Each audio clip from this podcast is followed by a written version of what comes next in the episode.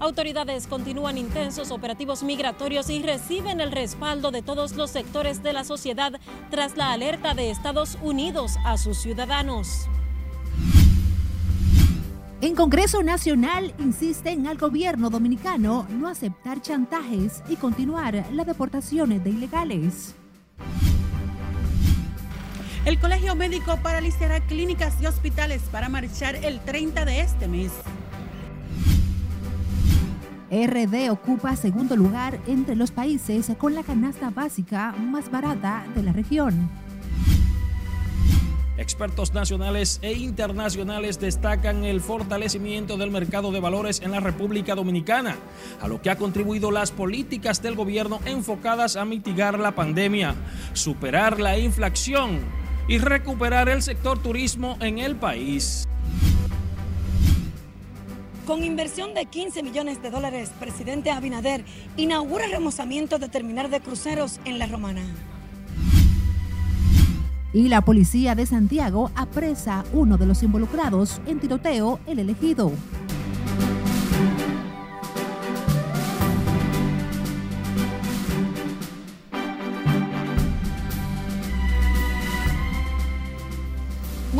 Tardes, gracias por regalarnos su tiempo. Iniciamos la primera emisión informativa de Noticias RNN, ahora una de la tarde. Nuevo horario, pero el mismo compromiso que nos caracteriza como siempre. Gracias por acompañarnos.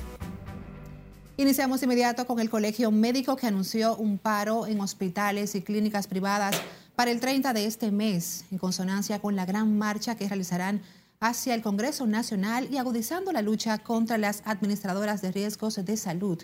Mientras el Superintendente de Salud y Riesgos Laborales avanzó que en unos 10 días darán respuestas a las demandas de las clínicas. Conectamos con Siledis Aquino, que nos tiene detalles en directo.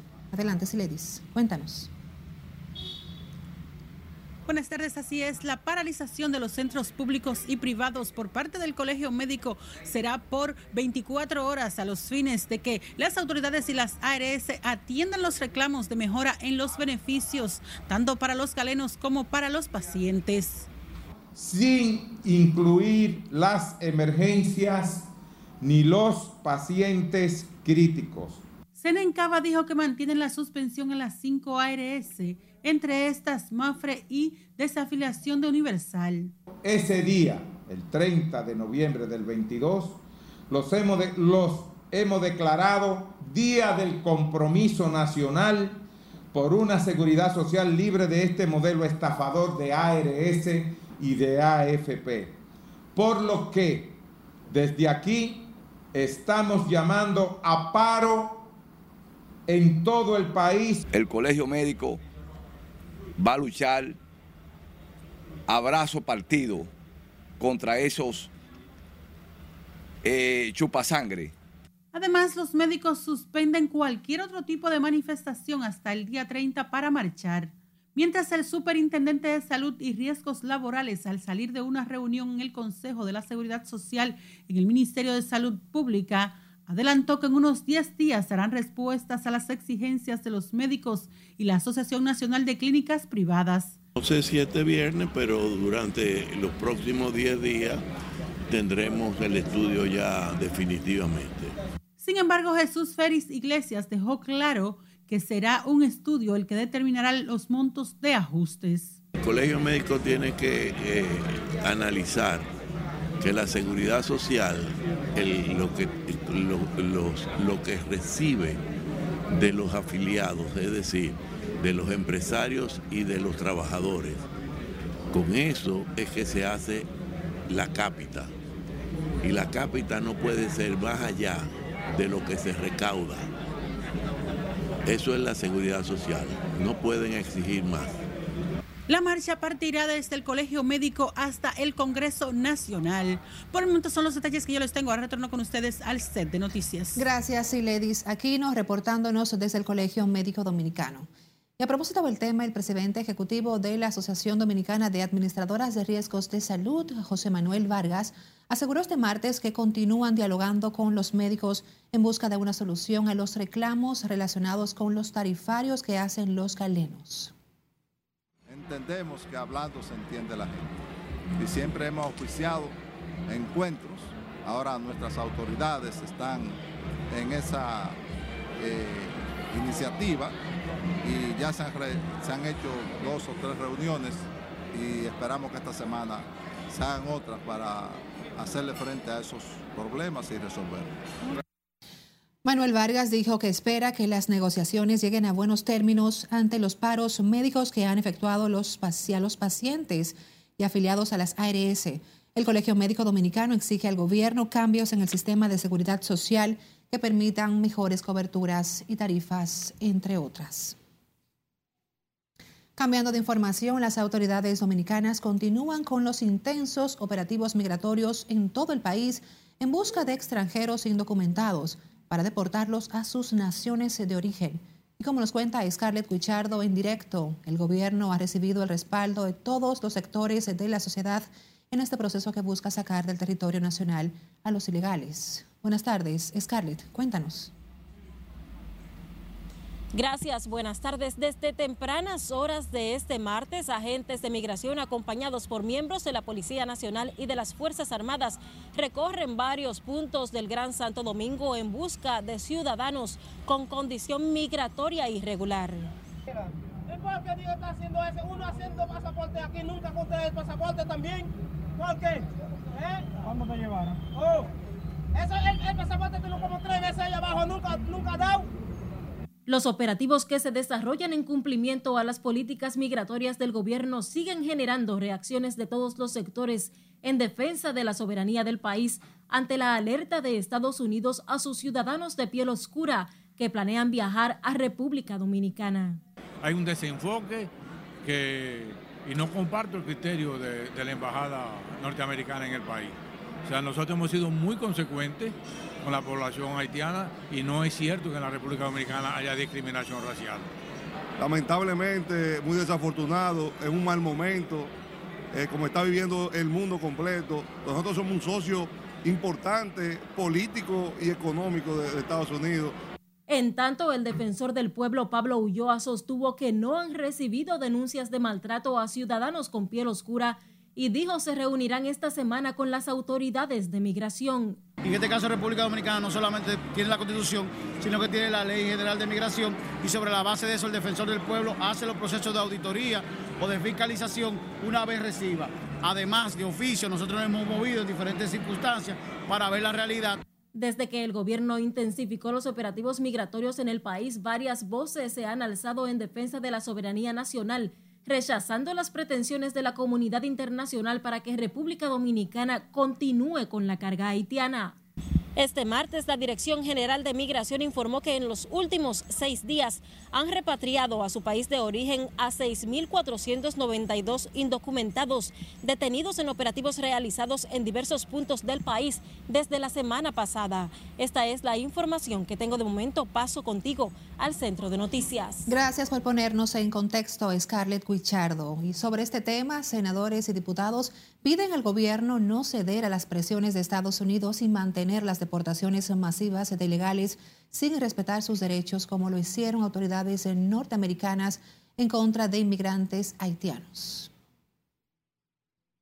Un negro americano y un negro, eh, y un negro haitiano, la única diferencia es el creol, el idioma que hablan. En el Congreso Nacional analizaron la respuesta del gobierno al comunicado de alerta migratoria de Estados Unidos. Vaya manifestarse sobre eh, los asuntos que son inherentes a la República Dominicana, que lo hagan con la moderación de vida, sabiendo primero que nosotros somos un país libre e independiente. Apoyaron la postura firme del Estado Dominicano que rechaza que en el país se esté maltratando a los deportados. Nosotros lo que queremos estimular al presidente a que se sigan las deportaciones masivas y que se sigan estableciendo controles que eviten la, la, la invasión pacífica de la que estamos siendo objeto en la República Dominicana. Ahora, no así. Aunque entienden que el gobierno debe hacer respetar la ley y su soberanía, hay quienes no apoyan que bajo ese argumento, como dijo Celso Marrancini, se pretenda boicotear las actividades de la Embajada de Estados Unidos en el país. Yo creo que siempre hay que buscar en estos casos tan conflictivos, tan espinosos como es el tema haitiano, soluciones de diálogo y evitar cualquier discurso de odio. Eh, yo creo que se le fue el gatillo al amigo Marrancini que comete un exceso. Los americanos tienen derecho a implementar una política de protección a sus ciudadanos en cualquier parte del mundo que estén, como tenemos derecho dominicanos a implementar nuestra política migratoria. En el PLD, el bloque de diputados, en rueda de prensa, pidió a la embajada norteamericana retirar el comunicado. Y reconsiderar expresiones que darían la impresión de que la República Dominicana es un país racista. El cuerpo legislativo del PLD en la Cámara de Diputados asegura que ninguna otra nación del mundo ha hecho más por Haití que la República Dominicana. El portavoz peledeísta no descarta que detrás de las presiones foráneas exista un plan para unificar a ambos pueblos. Nelson Mateo, RNN. Cambiando de información, expertos locales e internacionales destacaron el vertiginoso crecimiento que ha experimentado el mercado de valores en los últimos años en el país, tras analizar en un foro la fortaleza y el dinamismo de ese sector. Conectamos con nuestro compañero Jesús Camilo, quien nos tiene más detalles en directo. Adelante, Camilo. Buenas tardes para ti. Muchas gracias. Buenas tardes. Entre los aspectos positivos que destacan los analistas, establecen las políticas públicas dirigidas por el gobierno dominicano a mitigar los impactos del conflicto bélico entre Rusia y Ucrania.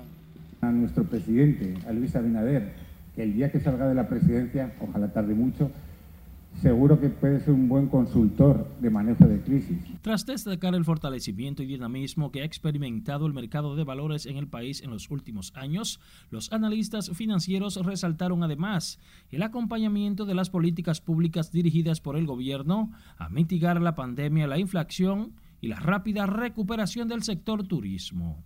Precisaron además que la República Dominicana dispone de una economía robusta, una de las más prometedoras de América Latina en términos reales. Las bondades, las fortalezas que tiene el país hasta el día de hoy, que somos la economía más grande de América Latina que tiene un gobierno estable, que tiene un gobierno con sentido común, que tiene una macroeconomía creciendo fuerte. Nunca exento de problemas, nunca. Problemas antiguos y problemas nuevos. Que siempre será constantemente, y valga la redundancia, una oportunidad que es la educación. Y digo que siempre, porque nos quedan por delante un par de décadas hablando de este tema, porque tenemos que seguir sembrando. Durante su intervención en el foro Nuevos Tiempos Mercado de Valores Summit 2022, informaron que ese sector dispone de unas 120 mil cuentas o empresas participantes debido a las oportunidades de negocios en el país y las perspectivas de inversión nosotros los efectos de esa inversión que es constante, constante para nosotros, lo estamos viendo ahora. Parte del talento que está dentro de los participantes del mercado, de alguna forma u otra, se han educado con esa inversión que ha hecho la bolsa con estos programas. El mercado tiene inversionistas y emisores como base fundamental de su interacción. Este, los emisores es muy importante que, que incorporen, cuando hablo de emisores fundamentalmente hablo, por ejemplo, de empresas, que incorporen en sus prácticas ese aprendizaje de qué pueden hacer con el mercado de capitales. Resaltaron además el comportamiento positivo del sector industrial y zona franca en la República Dominicana. Es lo que tengo hasta el momento. Paso ahora contigo al set de noticias. Muchísimas gracias Jesús Camilo por los detalles. República Dominicana ocupa el segundo lugar en la región con la canasta básica alimentaria más barata, con un monto promedio de 15.500 pesos 511 pesos, según recientes informes realizados por varias entidades. Lenzi Alcántara con los detalles. Sí, tienen son accesibles. República Dominicana y Honduras de manera conjunta tienen los alimentos básicos más baratos de Centroamérica y el Caribe. Los informes establecen que la canasta básica dominicana presenta estabilidad de un precio en su valor, ya que pasó de 15.614 pesos con 20 centavos a 15.511 pesos con 60 centavos, para una reducción de 102 pesos con 60 centavos, lo que en cambio en dólares la canasta tiene un precio de 283.95 dólares. Claro, mi esposa compraba en un lugar y aquí comprando donde los campeones, ella se, se economiza mil y pico de pesos. Los alimentos que han experimentado una considerable disminución son el pollo procesado fresco, huevos, plátanos, habichuelas, arroz, margarina, leche en polvo, patatas, sardinas, sal, aceite de oliva, azúcar blanca, yuca, espaguetis y otros. Pero el pollo baja un poco, no como la gente cree. El pollo está ahora mismo a 70 pesos. Los estudios sitúan a El Salvador con la canasta básica más barata de la región con un valor de 238 dólares con 71 centavos, mientras que la de Panamá es de 292.52, en Honduras 314.15, en Guatemala 435.56 dólares. En Nicaragua 349.2 y en Costa Rica tiene el más alto costo con 465.75 dólares respectivamente. Una de las medidas que ha contribuido a dicha disminución en los productos de primera necesidad en República Dominicana ha sido el retiro de los impuestos de importación a más de 60 alimentos, la inyección en la producción agrícola, entre otras disposiciones estatales. Lenci Alcántara, RNN. Ahora hacemos nuestra primera pausa. Cuando retornemos sabrá cómo anda el mundo en el recorrido internacional que nos presenta Cesarina Ravelo.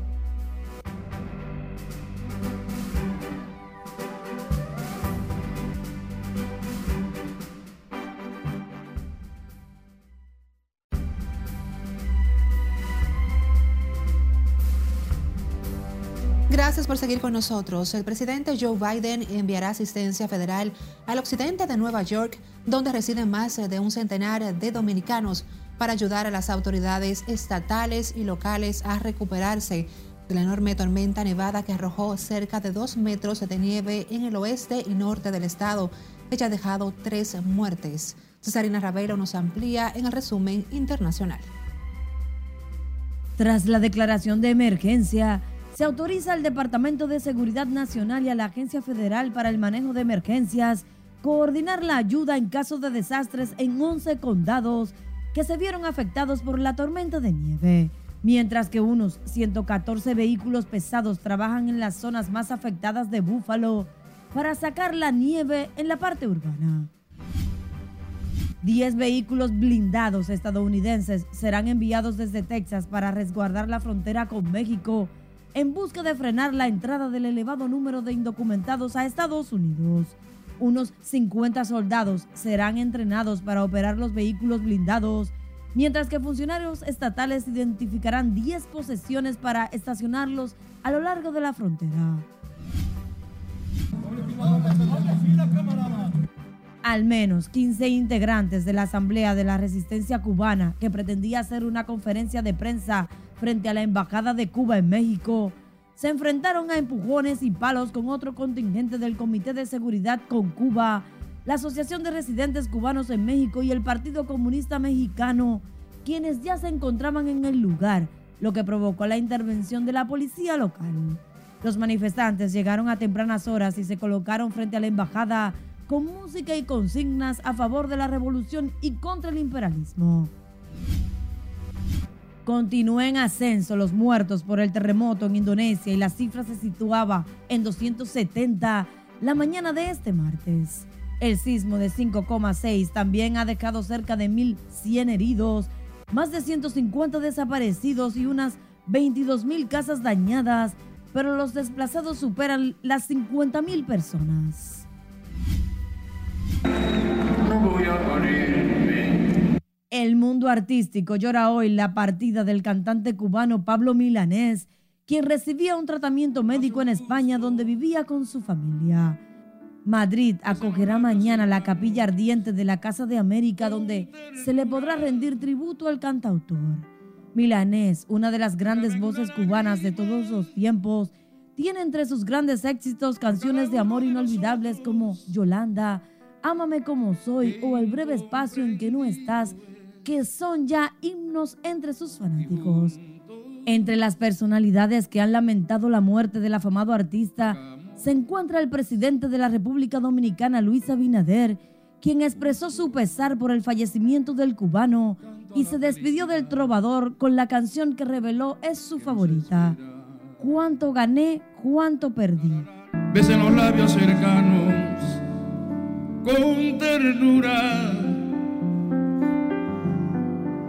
derramen una lágrima por cada uno de nosotros que incomprendido es. las internacionales. Cesarina Ravelo, RNN. Una gran pérdida, sin dudas. Paz a su alma. Hablemos ahora del obispo de la diócesis la Altagracia, Jesús Castro Marte, quien se unió a las voces que han condenado la alerta migratoria emitida por la Embajada norteamericana a sus ciudadanos piel oscura, al considerar como exageradas las acusaciones de racismo en República Dominicana hechas por la Embajada de los Estados Unidos. Jesús Castro Marte aseguró que en el país hay una convivencia armónica entre dominicanos y extranjeros, sin importar su nacionalidad.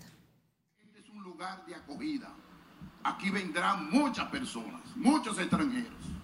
Es una capacidad que el dominicano es acogedor. Por eso le pido, por favor, a ustedes que a través de redes sociales uno defiende este país, porque este país tiene su historia y vamos bien, gracias a Dios, vamos bien, porque tenemos que seguir construyendo historia, construyendo infraestructura, construyendo un país más digno y más acogedor. En otro orden, Monseñor Jesús Castro Martes reconoció los esfuerzos del gobierno por controlar la inseguridad ciudadana, destacando la reforma policial, pero entiende necesario implementar medidas más contundentes a corto plazo para combatir la delincuencia y la criminalidad. El presidente de la República, Luis Abinader, a través del canciller Roberto Álvarez, el viceministerio para Asuntos Consulares y Migratorios gestionó el regreso al país de 26 dominicanos que se encontraban varados en Guatemala desde el pasado viernes. Mediante un comunicado, el Ministerio de Relaciones Exteriores informó que inmediatamente la embajadora dominicana en Guatemala, Sara Paulino, notificó la situación. El viceministro Opinio Díaz se puso en contacto con el, embajador de ese país en República Dominicana, Javier Cepeda, y con ejecutivos de la línea aérea Arayep para iniciar el proceso que concluyó con el arribo al país de estos nacionales por el Aeropuerto Internacional de las Américas. Vamos ahora a Santiago, donde la policía informó del apresamiento de un joven quien está siendo acusado de matar a cinco personas en la Yagüita del Elegido tras protagonizar un tiroteo junto a otras dos personas quienes están prófugos. Junior Marte nos cuenta. La policía sometió esta mañana al nombrado Giancarlos Cruz, señalado como uno de los responsables presuntamente del tiroteo que se registró la semana pasada en la Yagüita y que dejó cinco muertos y diez heridos. Es uno de los presuntos autores de disparar al momento que estas personas perdieron la vida. De igual manera, se le aclara que Giancarlo Cruz resultó también herido en dicha balacera. El vocero de la policía también le hizo un llamado a los nombrados Juan Bosch y al apodado Gambao a que se entreguen para que respondan por sus hechos. Más personas se han traído detenidas para fines de investigación. Sin embargo, como prófugos y autores del hecho, tenemos a Juan Bosch y a Gambao, que, que le estamos haciendo el llamado. La policía comunicó que dos personas están siendo investigadas por el asesinato del agente penitenciario Leonardo Reyes, conocido como Nano, quien fue ultimado en Altos de Rafey. La policía conjuntamente con el Ministerio Público prometió seguir dándole seguimiento a los hechos de criminalidad que se han registrado en los últimos días en Santiago y que han dejado 14 muertos en una semana. En Santiago, Junior Marte, RNN. A propósito, el director de la Policía Nacional, el mayor general Eduardo Alberto Ten, advirtió a quienes pretenden perturbar la paz ciudadana que respetarán los derechos humanos, pero harán cumplir la ley. Siledis Aquino habló en exclusiva con el director de la uniformada y nos tiene los detalles. Nosotros vamos a respetar los derechos humanos, pero exigimos también que los deberes se cumplan de cada ciudadano. El mayor general Eduardo Alberto Ten garantizó la tranquilidad a la población, cueste lo que cueste, por lo que advirtió a quienes incumplen la ley que continuarán los operativos a los fines de prevenir actos dolosos. Los operativos se van a llevar a cabo siempre, como manda la ley respetando los derechos humanos, pero haciendo cumplir la ley y los deberes de cada ciudadano.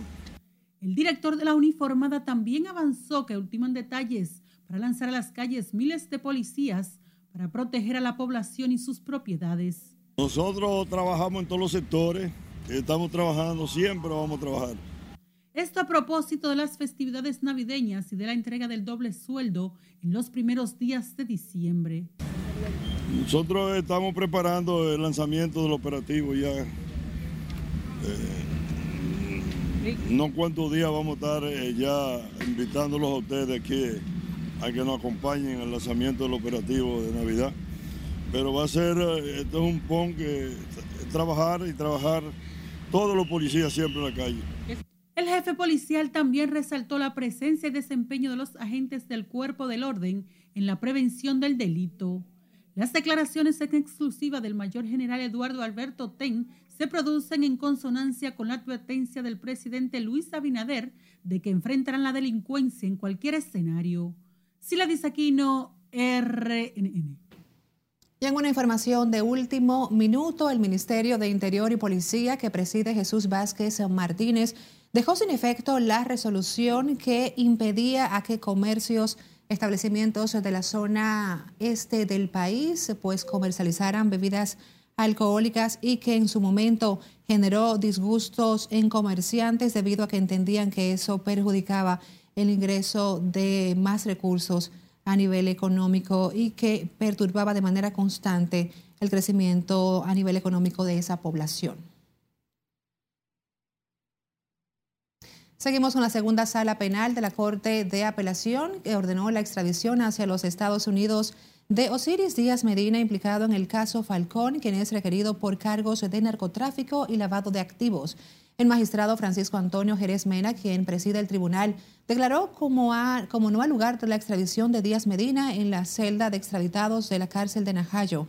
El juzgado declaró regular y válida en cuanto a la forma la solicitud de extradición a los Estados Unidos de Díaz Medina por haber sido incoada de conformidad con la normativa nacional y con los instrumentos jurídicos internacionales vinculantes entre ambos países.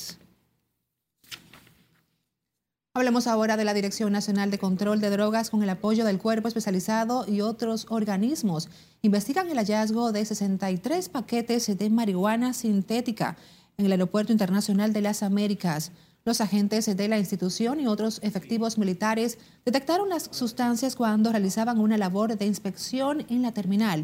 El Ministerio Público y la DNCD profundizan las investigaciones en relación al caso. Los 67 paquetes tuvieron un peso total de 70.8 libras, según el Instituto Nacional de Ciencias Forenses. Y cuando regresemos hablamos del béisbol invernal, del fútbol en Qatar y de Fran Valdés. No se lo pueden perder.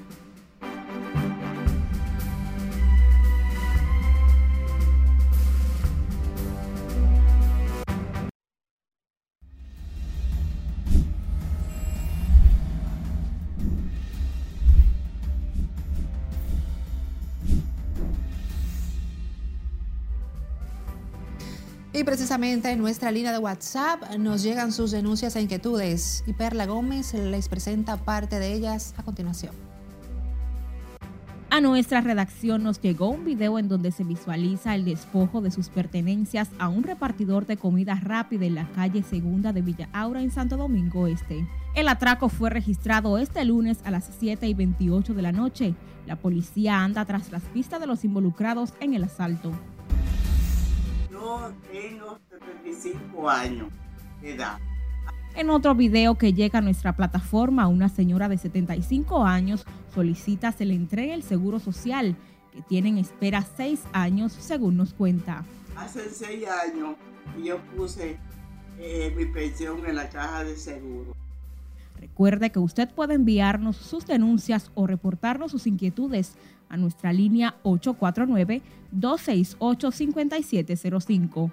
Perla Gómez, RNN. Hablamos ahora del presidente Luis Abinader, quien encabezó este martes la inauguración de la remodelación y ampliación de la terminal turística La Romana Cruise Terminal, obra que tendrá capacidad para recibir cruceros de la clase Oasis y Quentin Ultran, de los más grandes del mundo, con el recibimiento de 4.695 pasajeros y que generará cientos de empleos. Nuestra compañera Lauri Lamar viajó hasta La Romana y nos tiene detalles en directo. Adelante, Lauri.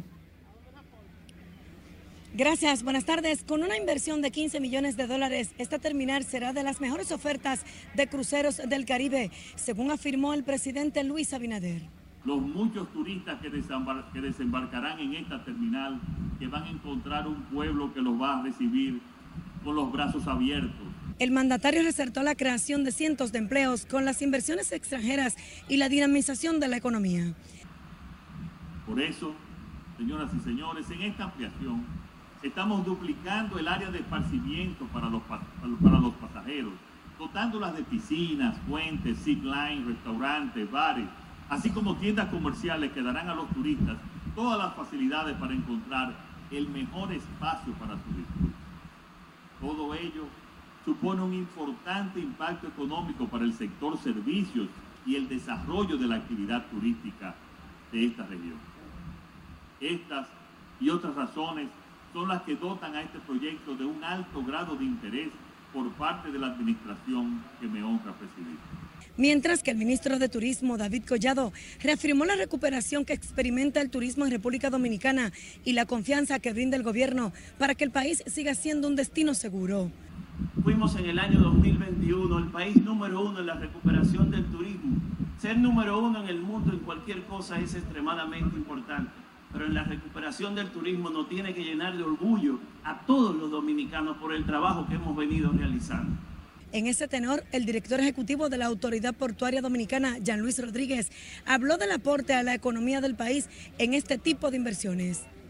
No se trata solo de grandes buques y los millones de extranjeros que vienen en ellos a gozar de las bondades turísticas y culturales de nuestro país. Se trata de que significa todo ello fundamentalmente o de lo que significa para toda nuestra gente este importante día. Se proyecta que cada crucerista que llega a costas dominicanas y desciende a tierra aporta a nuestra economía local un aproximado de 100 dólares americanos. Al mismo tiempo, instalamos defensas y amarras de última generación, duplicando su capacidad de compresión. Además, reforzamos todas las vigas del muelle con pilotes adicionales con el objetivo de aumentar la rigidez y resistencia al empuje lateral de los buques clase Oasis. También con el objetivo de acoger los volúmenes de pasajeros que navegan en estas ciudades flotantes. Hemos duplicado el área de esparcimiento de los pasajeros y las tripulaciones, especializando las áreas en experiencias, dotándolas de una piscina, bares y restaurantes temáticos, tiendas y amenidades, así como desarrollando espacios donde los visitantes pueden apreciar nuestra artesanía de producción local, experimentando y compartiendo directamente con los artistas y los artesanos.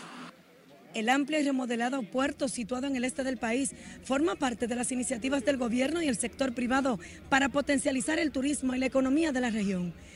En el nuevo puerto se aumentó la capacidad y profundidad para recibir buques clase Oasis. Se duplicó la capacidad de compresión, se reforzaron las vigas de muelles con pilotes adicionales y aumentaron las rides. De mi parte es todo retorno al estudio. Gracias, Laura y Lamara, reportándonos desde la provincia La Romana al este del país. Los tapones que diario complican el libre desplazamiento de los conductores en el Gran Santo Domingo impactan directamente la calidad de vida de la ciudadanía y sus bolsillos, además del estrés y el caos que genera en los choferes que permanecen hasta dos horas atascados en el tráfico vehicular. Así lo aseguran ciudadanos consultados en torno al tema. La historia es de Scarlett Guichardo. Malísimo, eso es un caos todos los días, el tapón bien fuerte. Cada día el congestionamiento vehicular en el Gran Santo Domingo representa un malestar para quienes deben desplazarse por diferentes avenidas e intersecciones previo a llegar a sus destinos. En un futuro yo considero que en 20 años obligatoriamente van a tener que hacer un elevado semejante al que hay en la, en la, 27, llegando a la París. O el gobierno enfrentar que le tiene miedo, o los gobiernos enfrentar a, a los empresarios y obligarlos a que cambien de horario. Me explico. X cantidad de empresas entran de 8 a 5, otras entrarían de 10 a, por ejemplo, de 10 de la mañana a 4 de la tarde, así sucesivamente, ¿me entiendes? Cambiar otro de 2 de la tarde a 10 de la noche y así sucesivamente. Los tapones obligan a los conductores a tener un gasto mayor en combustible sin importar la distancia. En la mayoría de los casos, muchos han optado por salir más temprano de sus casas para llegar con tiempo a sus destinos y evitar el congestionamiento que se registra en la mañana y la tarde. De las 6 de la mañana, o sea, de las 5 y pico, ya el tapón no se aguanta. Eh, mire, yo tengo clase a las, a las 7 de la mañana y me tengo que levantar a veces a las 5 para poder llegar a las 7 a, la, a la universidad. O aquí al 9 llegar a las, 7, a las 6 y media por lo menos, porque el tapón, ya usted sabe, desde allá del 17 hasta llegar aquí al New York. Como chofer es impactante por el tema de combustible, se gasta demasiado combustible. Para el cliente, para el pasajero también, porque no llega a tiempo a su trabajo. Para llegar a tiempo tiene que eh, levantarse a las 6 para llegar a las 8. Del 9 allá uno se coge una hora y media y dos horas, del 9 de aquí al 18. Y si uno toca bajar la chul, ya tú supiste, te pongo a hacer más de para abajo. ¿Eso todos los días? Todos los días, eso. Lo mismo. Otros eligen desplazarse por atajos para ir a sus lugares de trabajo, citas médicas o centros de estudios. El caos que generan los tapones puede llegar a ser letal para la calidad de vida de las personas que muchas veces llegan a padecer de estrés y ansiedad. Es Carelet Guillardo, RNN. Cambiamos información. El presidente de la Cámara Dominicana de Aseguradores y Reaseguradoras informó hoy que las torrenciales lluvias del pasado 4 de noviembre dejaron pérdidas en ese sector de unos mil millones de pesos. James García Torres sostuvo además que 610 vehículos asegurados se inundaron durante las fuertes lluvias, además de pérdidas en negocios afiliados a esa organización. Solamente vamos a informarle a la superintendencia qué vehículos que han ido allá no tienen seguro. Y entonces a partir de ahí ellos indemnizarán y solamente es informativa nuestra participación. Evidentemente las aseguradoras estamos preparadas, nosotros compramos reaseguro que nos protege en parte ante estos daños y podemos decir tranquilamente que aunque el evento ha sido muy impactante, eh, nosotros tenemos todo el respaldo de nuestro capital, nuestros accionistas para enfrentarlo. El presidente de la Cámara Dominicana de Aseguradores y Reaseguradoras habló durante una ceremonia de celebración por el 50 aniversario de esta organización, donde citó los factores que inciden para que ese sector asegurador tenga uno de los aportes más bajos al PIB en la región. El director de la Dirección General de Seguridad de Tránsito y Transporte Terrestre, Ramón Antonio Guzmán Peralta, aseguró que el programa Parquéate Bien, que se estableció en al menos 30 calles del ensanche Naco, ha permitido mejorar la movilidad en el casco urbano. Guzmán Peralta señaló que diariamente incautan entre 20 y 30 vehículos que se parquean en lugares no adecuados o zonas prohibidas. Es una alternativa con mira a descongestionar el tránsito. Eh, el tránsito es como las arterias, eh, que si a veces cuando a ti te hacen un cateterismo porque tú tienes la vena tapada, si los vehículos están obstaculizando la calle, eh, no puede fluir el tránsito. El director de la DGCET dijo, por otro lado, que están reentrenando a los agentes de esa institución para que protagonicen enfrentamientos con ciudadanos en las vías públicas.